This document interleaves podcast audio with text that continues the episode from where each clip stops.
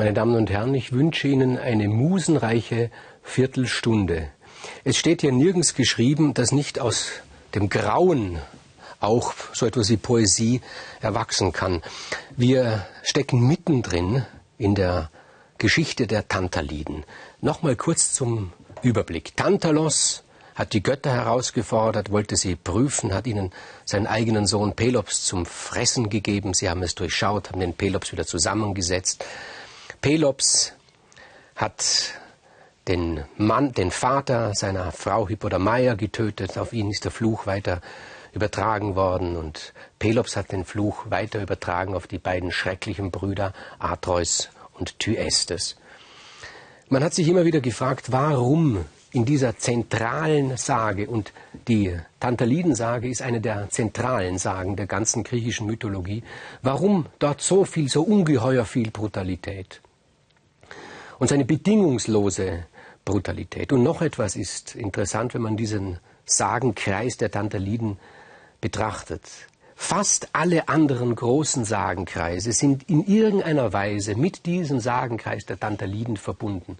Es ist so, als ob alle anderen Helden der Antike, die eigene Sagenkreise gebildet haben, sich irgendwie ernähren von diesem Sagenkreis, etwas abbekommen. Theorien sind darüber natürlich massenweise veröffentlicht worden.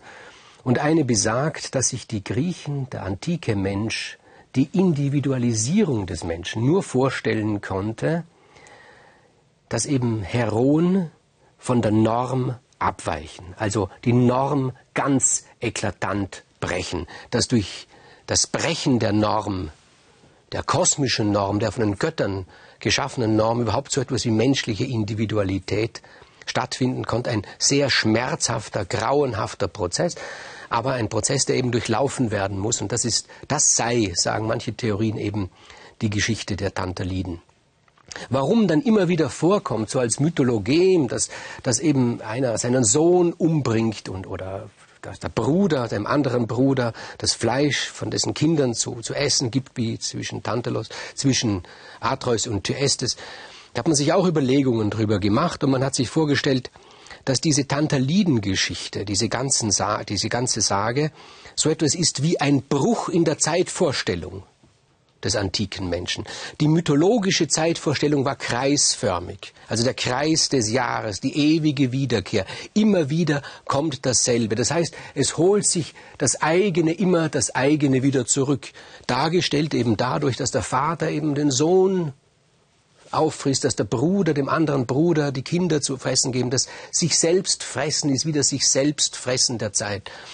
Und dass die Zeit, als sie aufgebrochen wurde und linear wurde, ohne Anfang, ohne Ende, dass das dargestellt wird in dieser Tantalidensage unter anderem.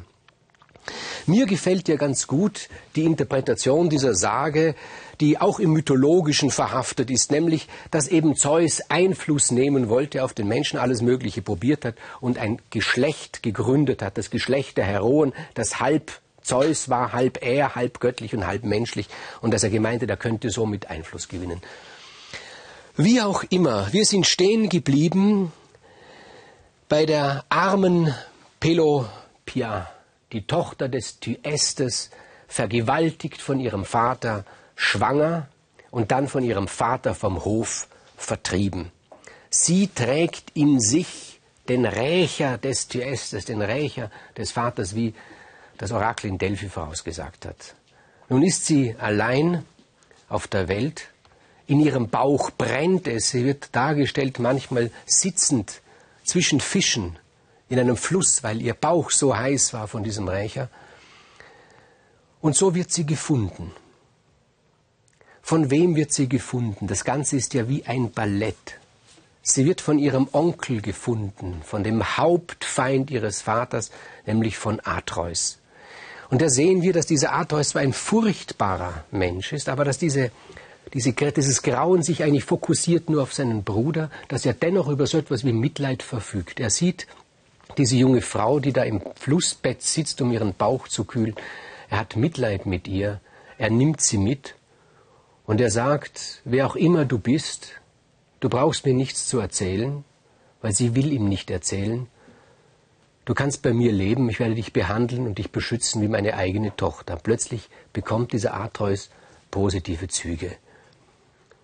Und er zieht seine Tochter Pelopia auf. Sie lebt bei ihm. Aber sein Hass gegen seinen Bruder Thyestes, dem er so viel angetan hat, ist dennoch nicht gestillt. Wir fragen uns, warum eigentlich? Aber wenn wir diese Zeittheorie für uns haben, kann dieser Hass ja nur gestillt sein, wenn er den Bruder vernichtet. Und Atreus hat inzwischen zwei Söhne, zwei sehr berühmte Söhne. Sie werden die Namen kennen. Das ist Agamemnon und Menelaos. Und Atreus befiehlt den Söhnen, sucht die ganze Welt ab, bis ihr meinen Bruder Thyestes findet, verhaftet ihn und bringt ihn mir. Und wenn ihr ihn nicht findet, dann braucht ihr euch nicht sehen zu lassen in Mykene. In Mykene spielt das Ganze. Und Agamemnon und Menelaos, nun zwei Brüder, die einander lieben, die sich zugetan sind, machen sich auf die Suche ihren Onkel Thyestes und nach ihrem Onkel Thyestes und sie finden ihn. Sie verhaften ihn, schleppen ihn nach Hause. Zu Hause in Mykene wird er in den Kerker geworfen. Und auf diesen Augenblick hat der Atreus gewartet. Und er denkt sich, er soll dort unten nur schmachten, bis der Sohn meiner Tochter, also seiner Ziehtochter Pelopia, groß genug ist, dann soll er die Aufgabe vollbringen.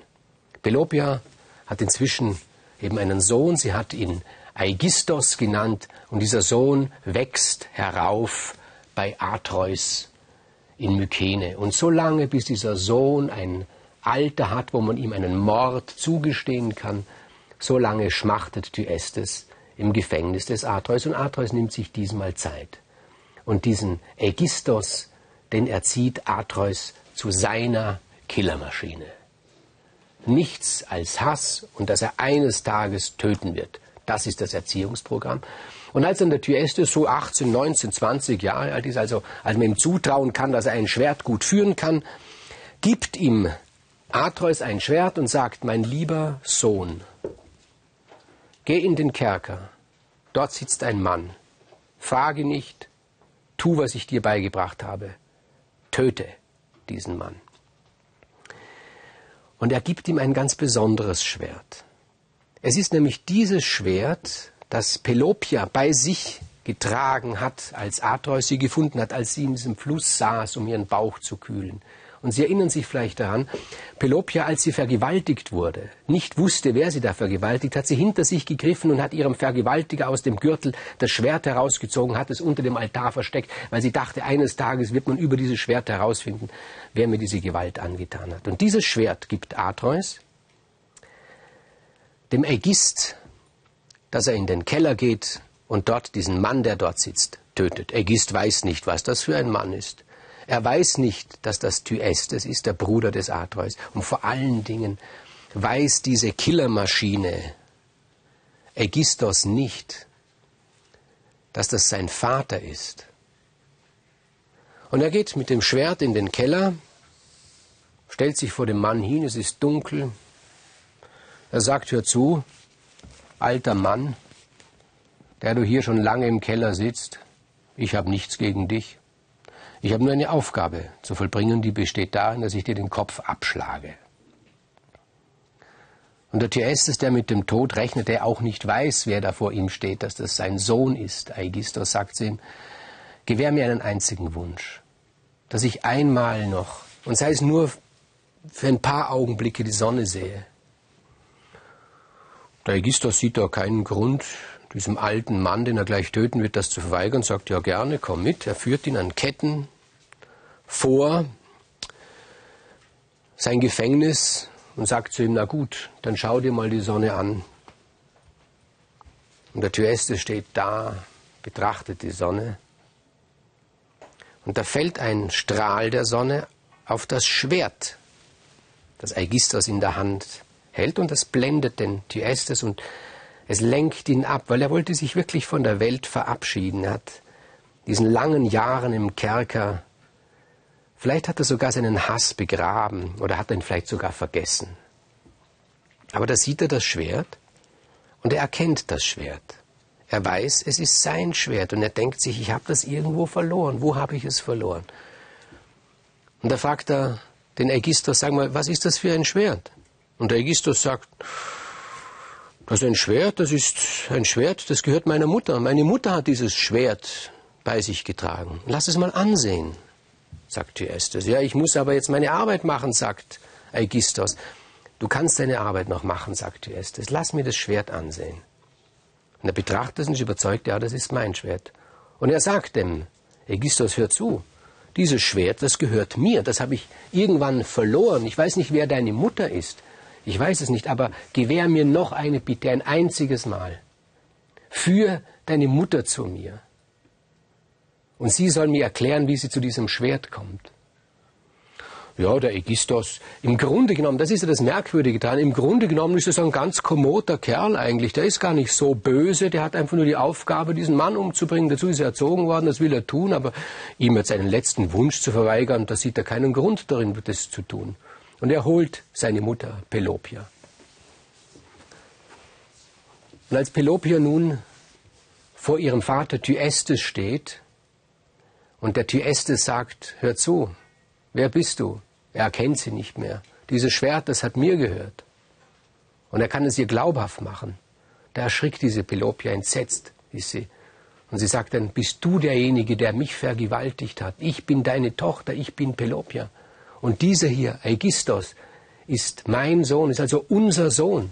Und sie ist so entsetzt über diese ganze Geschichte, dass sie das Schwert ihrem Sohn aus der Hand reißt und dass sie sich auf dieses Schwert stürzt. Sie konnte diese, diese Schmach, sie ist ja innerhalb dieser ganzen, dieser ganzen Tantaliden-Geschichte eine Nebenfigur. Man, wer kann bei den Tantaliden eine Nebenfigur sein? Es ist ja unglaublich, nicht auszuhalten, dass man eine Nebenfigur einer solch grauenhaften Geschichte ist.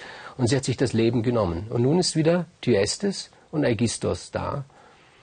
Und Thyestes sagt, so, dann tu deine Arbeit, töte deinen Vater. Ich bin dein Vater. Und da wird der Aegisthos unsicher und sagt, das, das kann ich nicht. Das will ich nicht. Ich will meinen Vater nicht töten. Gut, sagt Thyestes, willst du deinem Vater wenigstens gehorchen? Ich dachte, sagt Aegisthos, dass Atreus mein Vater ist. Er hat mich erzogen wie einen Sohn und ich habe geschworen, dass ich meinem Vater gehorche. Aber er ist nicht mein Vater. Du bist mein Vater. Sagt Joestes, das ist sehr schön. Deshalb wirst du mir gehorchen. Du wirst Folgendes tun. Du wirst dieses Schwert nehmen, an dem noch das Blut deiner Mutter, das Blut meiner Tochter klebt. Du wirst Atreus aufsuchen und wirst ihm sagen, du hast getan, wozu er dich erzogen hat. Und dann wirst du meinen Bruder Atreus töten. Du wirst mein Instrument meiner Rache werden, wie es das Orakel von Delphi mir vorausgesagt hat. Und der Aegisthos, ist beinahe wäre mir über die Lippen gerutscht zu sagen, der arme Aegisthos. Aber das will ich dann doch wieder nicht. So groß ist mein Mitleid mit einem Killer doch auch nicht. Er macht sich auf den Weg, sucht Atreus. Atreus sitzt gerade am Strand. An der Klippe blickt hinaus auf das Meer. Er weiß, in diesen Minuten wird sein Schicksal beschlossen. Er meint natürlich, das heißt, sein Bruder Thyestes wird getötet. Und dort steht er und hört hinter sich Schritte. Und er sagt, bist es du, mein Sohn Aegisthos? Aegisthos antwortet, ja, ich bin es, Aegisthos, aber ich bin nicht dein Sohn. Das weiß ich, sagt Atreus, ganz ruhig, weil er glaubt, jetzt ist die Sache erledigt. Aber ich habe dich doch erzogen wie einen Sohn. Aber du bist nicht mein Vater, sagt Aegisthos, und er holt aus mit dem Schwert und er köpft den Atreus.